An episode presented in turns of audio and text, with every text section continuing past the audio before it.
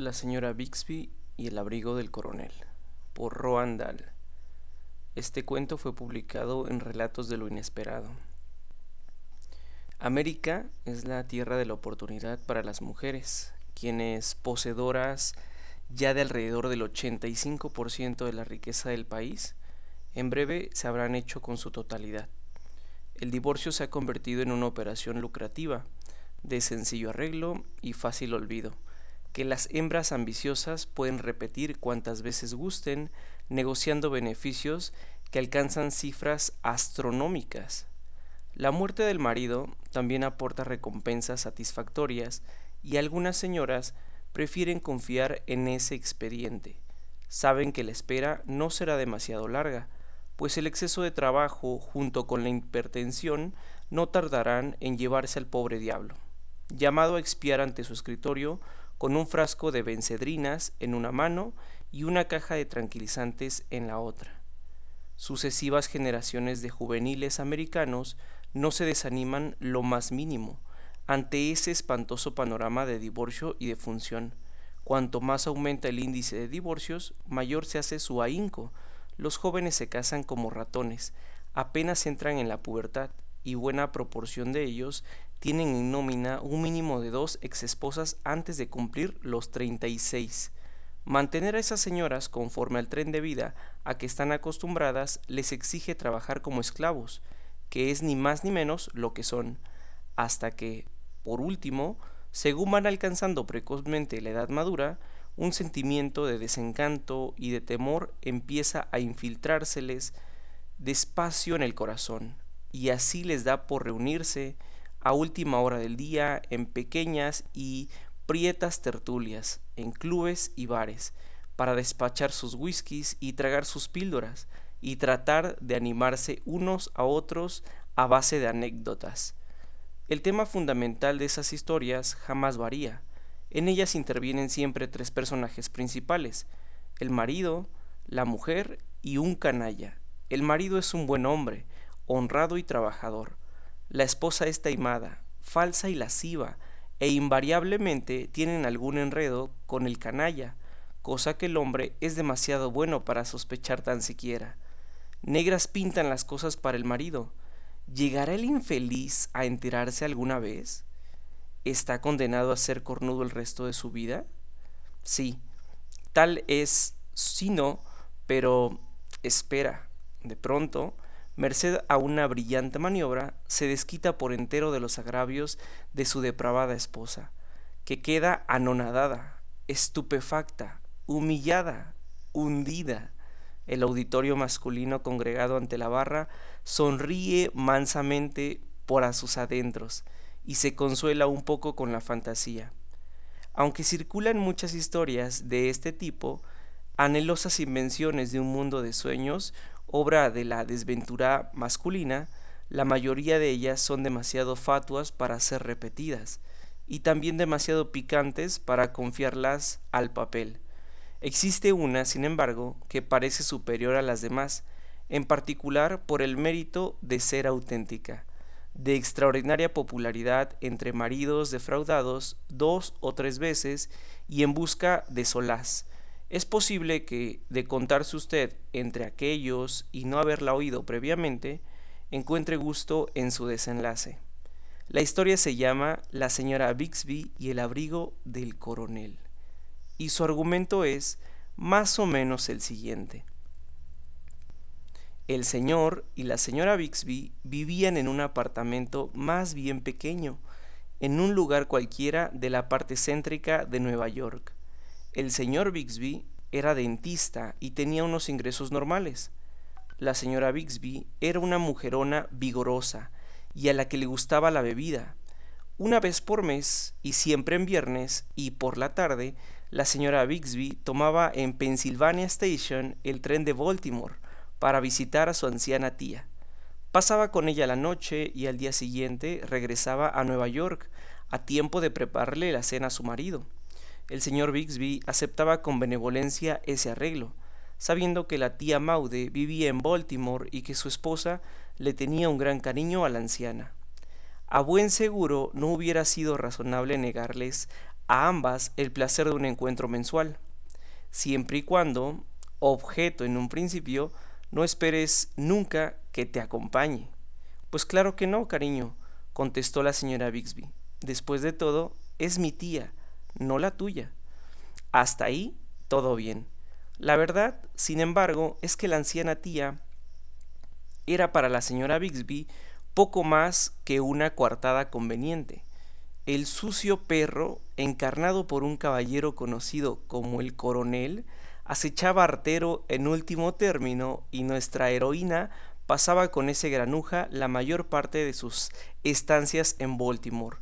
El coronel, que era riquísimo, vivía en una casa preciosa, en las afueras de la ciudad, sin esposa ni familia que le estorbase, solo con unos pocos sirvientes, leales y discretos, y en ausencia de la señora Bisbee, se consolaba cabalgando en sus caballos y practicando la caza del zorro.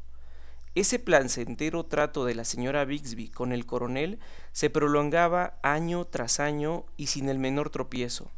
Se veían con tan poca frecuencia, dos veces por año, si se tiene uno a pensarlo, no es gran cosa, que corrían poco o ningún riesgo de cansarse uno del otro. Al contrario, la larga espera que separaba los encuentros no hacía sino acrecentar la devoción de sus corazones y trocar cada nueva cita en apasionante entrevista. Tal hijo, exclamaba el coronel cuantas veces iba a buscarla a la estación en el cochazo. Cariño, ya casi había olvidado lo arrebatadora que resultas. Aterricemos. Pasaron ocho años. Con las navidades ya en puertas, la señora Bixby esperaba en la estación de Baltimore el tren que había de devolverla a Nueva York. La entrevista que acababa de concluir había resultado más agradable de lo habitual y se encontraba de buen humor. Claro está que últimamente la compañía del coronel no dejaba de operar ese efecto en ella. Tenía aquel la virtud de hacer que se sintiera una mujer de todo punto notable una persona de virtudes sutiles y exóticas y fascinantes sobremanera. Y cuán diferente resultaba aquello del marido dentista que la esperaba en casa, incapaz en todo momento de crearle otra sensación que la de ser una especie de eterna paciente, un ser que moraba en la sala de espera, silencioso entre las revistas y en los últimos tiempos apenas llamado, como lo era cuando lo era, a sufrir las melindrosas atenciones de aquellas manos limpias y rosadas. El coronel me ha encargado que le entregase esto, dijo una voz a su lado. Volvióse la señorita Bixby y vio a Wilkins, el palafrenero del coronel, un enano marchito y de piel gris, aplicado a echarle en los brazos una caja de cartón no muy alta, pero sí grande. Válgame Dios, exclamó ella, toda agitación. Cielo santo, qué enormidad de caja. ¿Qué es esto, Wilkins? ¿No le dio ningún recado? ¿No le encargó decirme nada? Nada, respondió el caballero antes de alejarse. Así que estuvo en el tren. La señora Bixby se llevó la caja a la antigüedad del tocador de señoras y corrió el festillo. Un regalo navideño del coronel. ¡Qué excitante! Se puso a deshacer el lazo. Seguro que es un vestido, dijo en voz alta. O incluso dos. O un montón de preciosas prendas interiores. No miraré. Trataré de adivinar. Al tacto, de qué se trata. Y también el color. Y qué aspecto tiene. Y cuánto ha costado. Después de cerrar prietamente los ojos y levantar poco a poco la tapa, deslizó la mano al interior de la caja. Encima había papel de seda. Sintió su tacto y su crujido. También había un sobre o una especie de tarjetón que pasó por alto para profundizar bajo el papel de seda. Los dedos en delicada exploración como zarcillos. Dios mío, exclamó de pronto, no puede ser verdad. Abrió del todo los ojos y se quedó mirando el hito en hito el abrigo. Luego, las manos como zarpas, lo sacó de la caja. La espesa piel rozó con una maravillosa sonoridad el papel de seda al desplegarse y cuando lo tuvo extendido ante sí, en toda su longitud, su belleza la dejó sin resuello. Jamás había visto bisón como aquel, porque era bisón, ¿no? Sí, claro que lo era, y qué soberbio color, era de un negro casi puro a primera vista le pareció negro, pero luego, al acercarlo más a la ventanilla, advirtió que también tenía un punto de azul, un azul intenso y vivo, como el del cobalto. Examinó rápido la etiqueta, decía, tan solo bisón salvaje de labrador. Nada más, ninguna indicación sobre dónde había sido comprado ni nada. Pero esto se dijo para sus adentros, era sin duda obra del coronel. El muy zorro se cuidaba muy, pero que muy bien, de borrar toda pista. Mejor así, pero ¿qué demonios podía haber costado aquello? Apenas se atrevía a pensarlo. ¿Cuatro, cinco, seis mil dólares? Posiblemente más. No conseguía apartar los ojos del abrigo y al mismo tiempo ardía en deseos de probárselo se quitó presurosa el que llevaba, rojo, corriente. Sin poder evitarlo, jadeaba un poco ahora y tenía muy abiertos los ojos. Pero es que, bendito sea Dios, el tacto de aquella piel y las mangas, anchas, enormes, con sus espesos puños vueltos. ¿Quién le había dicho que en los brazos empleaban siempre pieles de bisones hembras? Y para el resto no? ¿Quién se lo había dicho? Probablemente Joan Rutfield, aunque no acertaba a imaginar cómo podía la pobre Joan saber de bisones nada menos. El maravilloso abrigo negro parecía adaptársele por sí mismo al cuerpo, como una segunda piel. Chiquilla, qué sensación indescriptible. Se miró al espejo, era fantástico. Toda su personalidad había cambiado de golpe y por completo.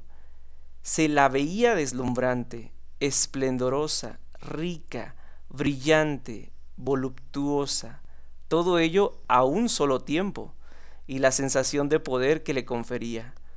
Vestida con aquel abrigo no podría entrar donde quisiera y la gente se le alborotaría alrededor, como conejos. No tenía palabras simplemente para tanta maravilla. La señora Bixby tomó el sobre, que continuaba en la caja, lo abrió y extrajo la carta del coronel. Como una vez te oí decir que te gustaba el bisón, te he comprado este. Me aseguran que es de calidad. Te ruego que lo aceptes, junto con mis mejores y más sinceros votos, como regalo de despedida. Por razones personales no podré volverte a ver. Adiós y buena suerte. Vaya, ¿te imaginas? Así, de sopetón, y justo cuando se sentía tan dichosa. Se acabó, el coronel se acabó. Qué terrible golpe. Lo echaría en falta de mala manera. La señora Bixby se puso a acariciar despacio la maravillosa piel del abrigo pero no hay mal que por bien no venga. Con una sonrisa dobló el papel, dispuesta a rasgarlo y arrojarlo por la ventanilla, pero ahí descubrió que había algo escrito en el reverso. Postdata. Bastará con que digas que es un regalo de Navidad de esa tía tuya, tan amable y generosa.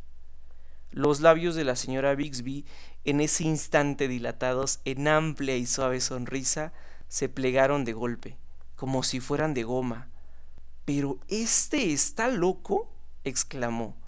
La tía Maude no tiene dinero para esto. De ninguna forma podría hacerme un regalo así.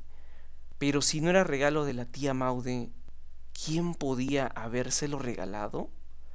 Oh Dios, con toda la excitación de encontrarse el abrigo y probárselo, había pasado enteramente por alto ese detalle vital dentro de un par de horas, estaría en Nueva York.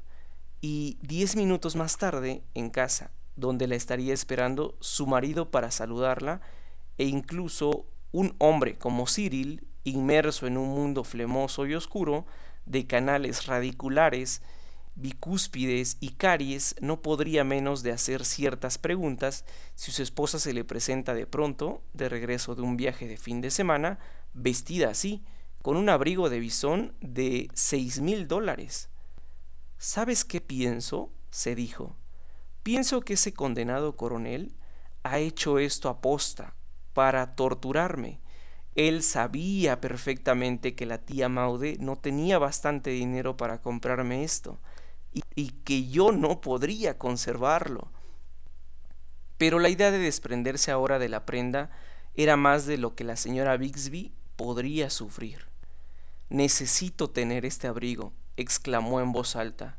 Necesito tenerlo. Lo necesito. Está bien, cariño, tendrás el abrigo, pero no pierdas la cabeza. Quédate quieta. Conserva la calma y ponte a pensar. Tú eres una chica espabilada, ¿verdad? No es la primera vez que le engañas.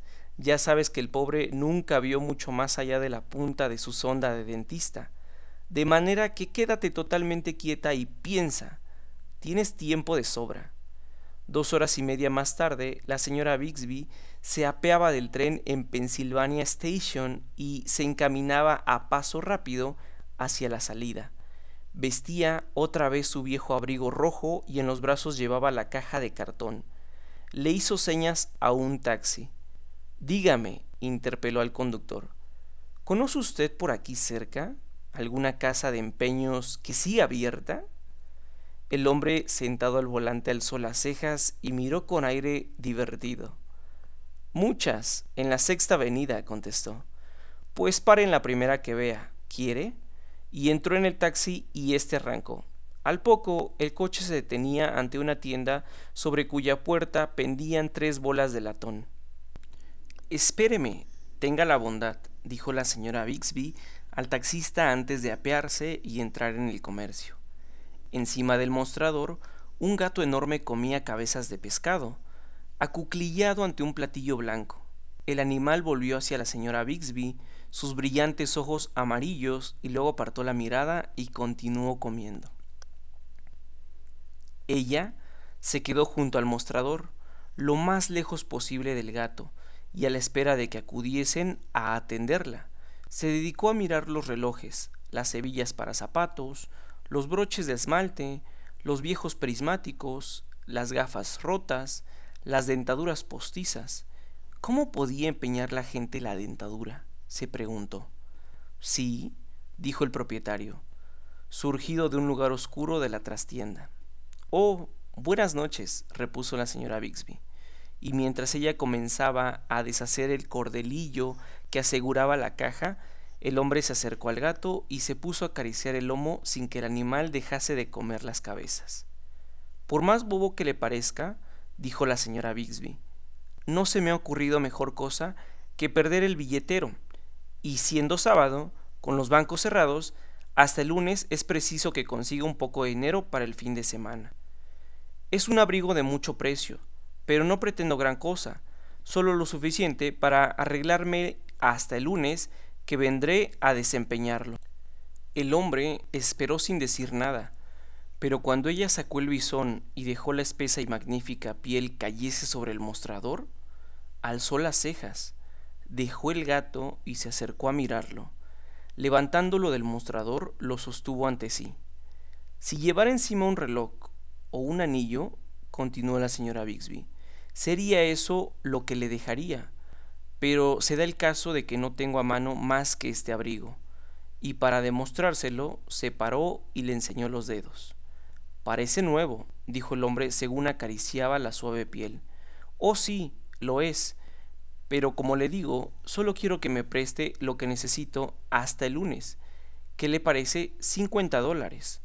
Le prestaré 50 dólares. Vale 100 veces más, pero sé que usted lo cuidará bien hasta que vuelva. El hombre se acercó a un cajón, sacó una papeleta y la puso sobre el mostrador. Parecía una de esas etiquetas que se atan a las asas de las maletas, igual tamaño y formato y la misma cartulina, solo que ésta aparecía perforada por el medio a fin de poderla partir en dos mitades idénticas.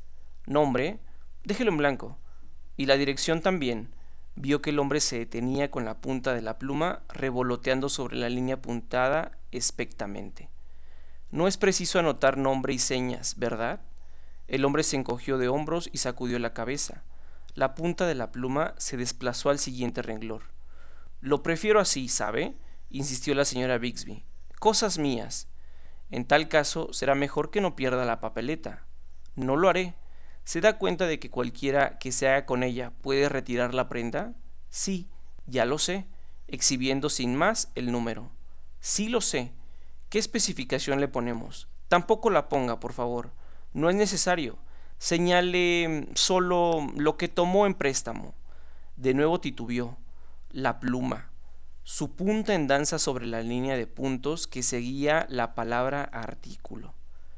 Creo que habría de poner descripción. Siempre es útil si quiere uno vender la papeleta. Quién sabe, podría interesarle su venta en un momento dado. No quiero venderla. Podría verse en esa necesidad. Le ocurre a muchísima gente. Mire, dijo la señora Bixby, no estoy en apuros económicos, si eso es lo que quiere decir. He perdido el bolso. Eso es todo. ¿No lo entiende? Pues nada, como usted quiera, dijo el hombre. Es su abrigo. Un pensamiento turbador asaltó a la señora Bixby en ese instante. Una cosa, dijo, no llevando descripción la papeleta, quien me asegura a mí que me darán el abrigo y no otra cosa cuando vuelva.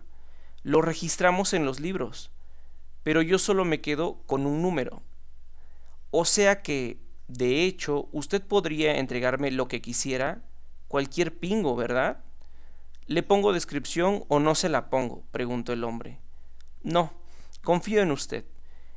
En ambas partes de la papeleta y junto a la palabra valor, el prestamista escribió 50 dólares, hecho lo cual la partió en dos por la línea perforada, empujó sobre el mostrador la parte inferior, se sacó del bolsillo interior de la chaqueta una cartera, extrajo cinco billetes de a 10 dólares y dijo, el interés es del 3% mensual. Sí, muy bien, y gracias. Me lo cuidará, ¿verdad? El hombre asintió con la cabeza, pero no dijo nada.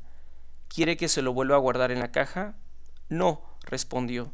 La señora Bixby dio media vuelta y salió a la calle, donde la esperaba el taxi.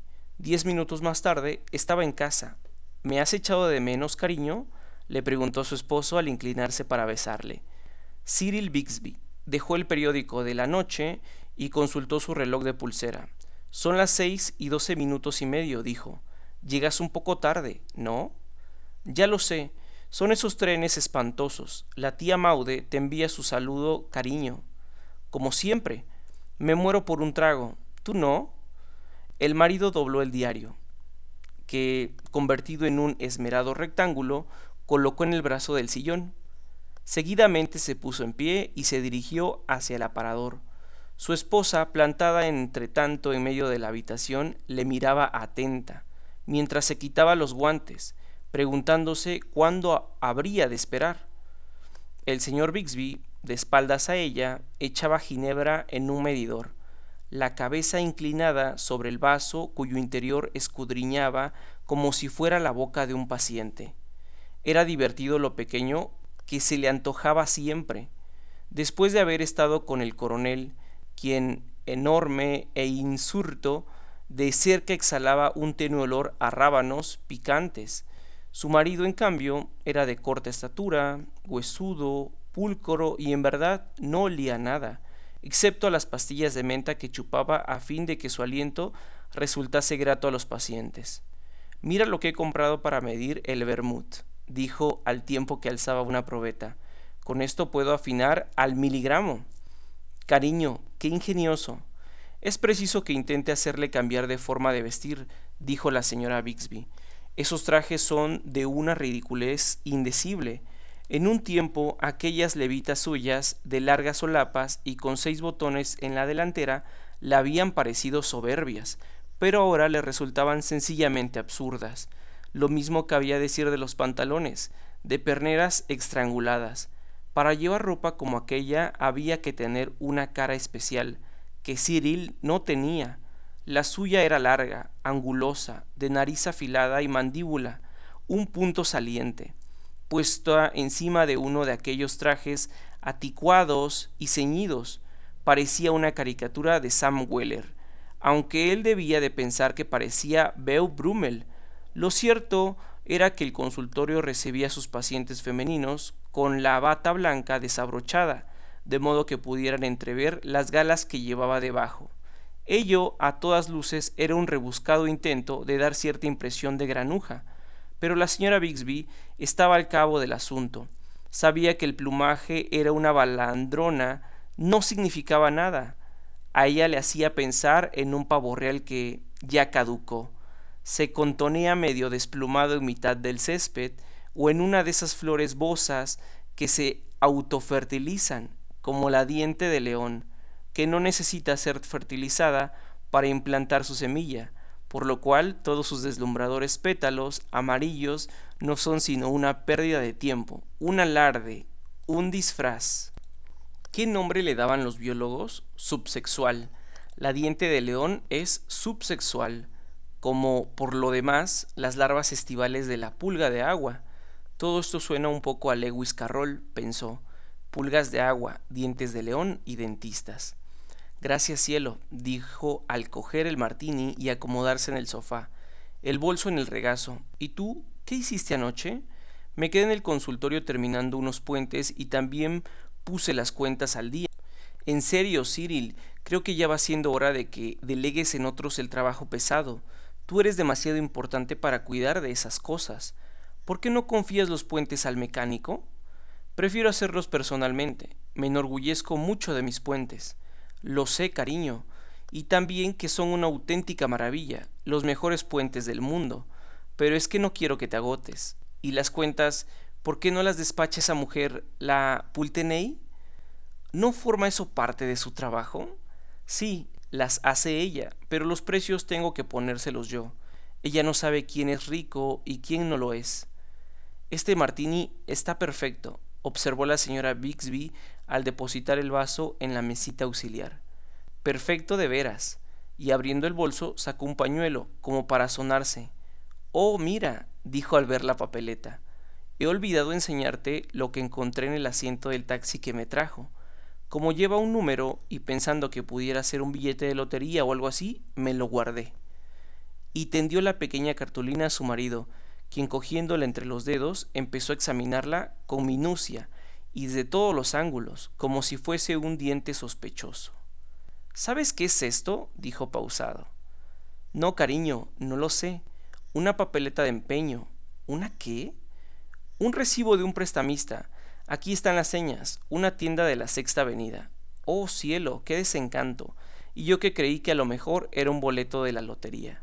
¿Desencanto? ¿Por qué? Repuso Cyril Bixby. La verdad es que podría resultar bastante divertido. ¿En qué sentido, cariño? El señor Bixby se puso a explicarle con detalle el funcionamiento de las casas de empeño, haciendo hincapié en el hecho de que quien quiera que ostente una papeleta tenía derecho a reclamar lo empeñado. Después de guardar pacientemente a que concluyera la conferencia, la señora Bixby le preguntó ¿Y tú crees que vale la pena reclamarlo? Creo que vale la pena averiguar de qué se trata. ¿Ves esta anotación de 50 dólares? ¿Sabes qué significa? No mi vida, ¿qué significa? Significa que el artículo en cuestión es, casi con total seguridad, un objeto de valor. ¿Quieres decir que valdrá los 50 dólares? Es más probable que valga 500. ¡500! ¿Es que no lo entiendes? Un prestamista nunca da más allá de la décima parte del valor real. Válgame Dios, no tenía ni idea. Hay muchas cosas de las que tú no tienes ni idea, cariño. Escúchame bien. Visto que no se indica ni el nombre ni las señas del propietario, pero por fuerza tiene que haber algo que diga a quién pertenece, nada en absoluto. Es un procedimiento normal. Mucha gente no quiere que se sepa que han acudido a un prestamista. Les da vergüenza. Entonces, ¿crees que podemos quedarnos la papeleta? Claro que sí. Ahora es nuestra. Querrás decir mía. replicó la señora Bixby con firmeza. Fui yo quien la encontró. ¿Qué más da eso, chiquilla? Lo importante es que esto nos faculta para desempeñarlo. Cuando querramos, por solo 50 dólares. ¿Qué me dices? Oh, qué divertido, exclamó ella. Me parece tremendamente emocionante, sobre todo no sabiendo de qué se puede tratar, y podría ser cualquier cosa, ¿verdad, Cyril? Lo más impensable. Desde luego, aunque será casi sin duda o bien un anillo o bien un reloj. Pero ¿no sería maravilloso si se tratase de un auténtico tesoro? Quiero decir, una verdadera antigüedad, como un portentoso jarrón antiguo o una estatua romana. Imposible saber de qué se trata, cariño. No nos queda más remedio que esperar y enterarnos. Me parece de todo punto fascinante. Dame la papeleta, que el lunes iré corriendo a primera hora a averiguar. Será mejor, creo, que lo haga yo. Oh no, exclamó ella, déjame a mí. No lo veo oportuno, lo recogeré yo, camino al del trabajo. Pero la papeleta es mía, déjame a mí, Cyril, por favor. ¿Por qué acaparar tú la diversión? No conoces a esos prestamistas, pequeña. Te expones a que te estafen. No me dejaré estafar, de veras que no. Dámela, por favor. Además, hay que disponer de cincuenta dólares, agregó sonriente. Para que te lo entreguen, hay que darle cincuenta dólares en metálico. Creo que los tengo. Si no te importa, preferiría que esto no lo trataras tú. Pero Cyril, la papeleta la encontré yo. Es mía. Lo que avale, sea lo que fuere, me pertenece, ¿no es así? Claro que te pertenece, cariño. No hace falta que te sulfures de esa forma. Si no me sulfuro, es simplemente la agitación. Supongo que no se te ha ocurrido que podría tratarse de algo por completo masculino, un reloj de bolsillo, por ejemplo, o una botonadura. Las casas de empeño no las visitan solo mujeres, ¿sabes? En tal caso será mi regalo de Navidad, dijo la señora Bixby magnánima. Me encantará, pero si resulta un artículo femenino, lo quiero para mí. ¿Estamos de acuerdo? Me parece muy justo. ¿Por qué no me acompañas cuando pase a recogerlo? La señora Bixby estuvo a punto de avenirse a eso, pero se contuvo a tiempo, no tenía el menor deseo de que el prestamista la saludase delante de su marido como a una antigua parroquiana. No, respondió pausada, no creo que lo haga. Es que, verás, la cosa resulta aún más emocionante si me quedo a esperar. O confío en que no será algo que no os interese a ninguno de los dos. Que también es posible, replicó él. Si me parece que no vale los cincuenta dólares, no lo retiro pero tú me dijiste que valdría 500, y estoy seguro de ello, no te preocupes. Oh, Cyril, me muero de impaciencia, ¿no es apasionante? Es divertido, repuso él conforme deslizaba la papeleta en el bolsillo de su chaleco. De eso no hay duda. Llegó por fin la mañana de lunes, y concluido el desayuno, la señora Bixby acompañó a su marido a la puerta y le ayudó a ponerse el abrigo. No trabajes demasiado, cielo, le dijo. No, descuida, de vuelta a las seis, eso espero. Tendrás tiempo de ir donde ese prestamista, indagó ella. Dios mío, lo había olvidado por completo. Tomaré un taxi e iré ahora. Me coge de camino. No habrás perdido la papeleta, ¿verdad?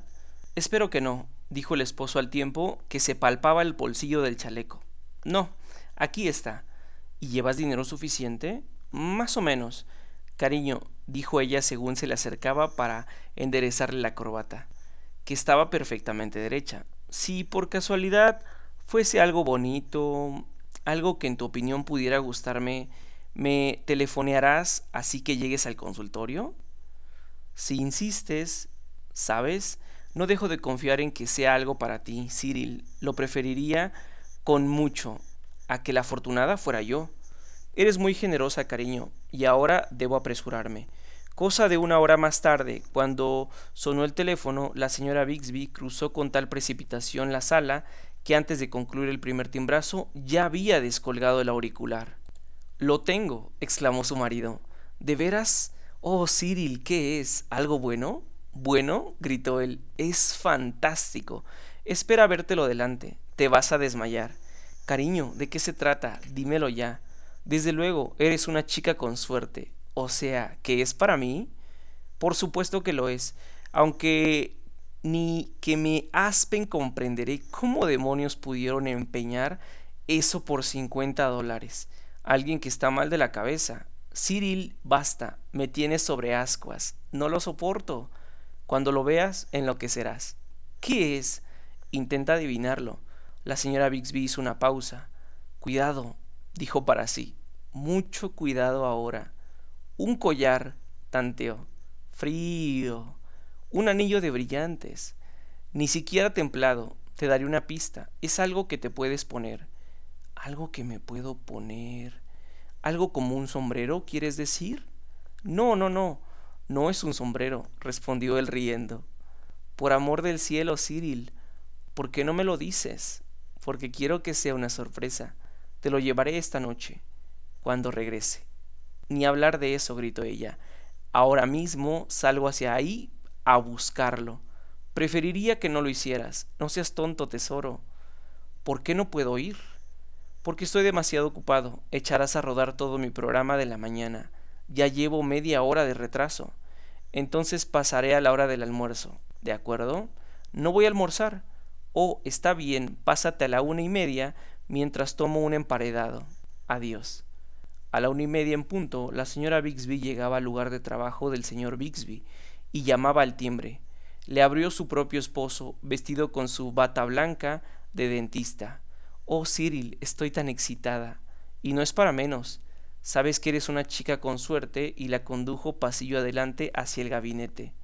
Vaya usted a almorzar, señorita Puteney, dijo a su ayudante ocupada en colocar instrumental en el esterilizador. Puede terminar eso cuando regrese, y tras esperar a que la joven se hubiera retirado, cruzó hacia el armario donde solía guardar la ropa. Se detuvo frente a él, lo señaló con un dedo y dijo Está ahí, y ahora cierra los ojos. La señora Bixby obedeció. Hizo una profunda respiración la contuvo y en el silencio que siguió a eso oyó el ruido de la puerta que su marido abría. Y luego el suave susurro que produjo al extraer una prenda que rozó con las demás cosas allí colgadas. Listo, ya puedes mirar. No me atrevo, dijo ella riendo. Vamos, un atisbo. Remisa comenzó a reír entre dientes, alzó un párpado, pero solo una fracción de centímetro, justo lo suficiente para captar la borrosa imagen del hombre de la bata blanca que, en pie, en el mismo lugar, sostenía algo en alto. Bisón, exclamó su marido, auténtico bisón. Al conjuro de la mágica palabra abrió de golpe los ojos, al tiempo que se abalanzaba en aquella dirección para estrechar el abrigo entre los brazos. Pero no había abrigo ninguno. Había solo un pequeño ridículo cuello de piel colgado, balanceándose en la mano de su marido. Regálate la mirada, añadió él agitándole aquello delante de la cara. La señora Bixby se llevó una mano a la boca y comenzó a retroceder. Voy a ponerme a gritar, dijo para sí. Sé que voy a ponerme a gritar. ¿Qué te ocurre, cariño? ¿Acaso no te gusta? Dejó de agitar la piel y se quedó mirando de hito en hito a su esposa, a la espera de que dijese algo. Pues claro, balbuceó ella. Creo... me parece... preciosa, de verdad. A que te ha dejado sin respiración por un momento. Sí, así es. Magnífica calidad, comentó él, y muy bonito color. ¿Sabes qué pienso, cariño? Que si lo hubieras de comprar en una tienda, una pieza como esta te costaría 200 o 300 dólares como mínimo. No lo dudo. Lo que tenía delante eran las pieles sarnosas, se hubiera dicho, de dos bisones, con cabeza y todo, con cuentas de vidrio en el lugar de los ojos y garras pequeñitas y colgantes. Uno tenía la boca en el trasero del otro, que se lo mordía. Anda, continuó él, pruébatelo y adelantándose le puso aquello formando ropaje alrededor del cuello y retrocedió un paso para admirar el efecto. Es perfecto, te senta de maravilla. No todas las mujeres tienen pieles de bisón, cariño. Desde luego, Mejor que no te lo pongas para ir a comprar, o van a pensar que somos millonarios y empezarán a cobrarnos el doble en todo. Intentaré tenerlo presente, Cyril. Lo siento, pero no cuentes con ninguna otra cosa para Navidad. Ya supondrás que 50 dólares es más de lo que tenía pensado gastar. Dándole la espalda se dirigió a la pila y se puso a lavarse las manos. Y ahora, andando cariño, a hacer un buen almuerzo. Me hubiera gustado acompañarte, pero tengo en la salita al viejo Gorman esperando. Se le ha roto un gancho de la dentadura. La señora Bixby se encaminó hacia la puerta. Mataré a ese prestamista, decía para sus adentros. Saliendo de aquí me voy derecho a la tienda. Le echaré esta porquería de cuello en mitad de la cara y como se niegue a devolverme el abrigo, le mato. ¿Te he dicho que regresaría tarde esta noche? le preguntó Cyril Bixby, que seguía lavándose las manos. No, según pintan las cosas en este momento, no será antes de las ocho y media o incluso las nueve. Sí, está bien, adiós.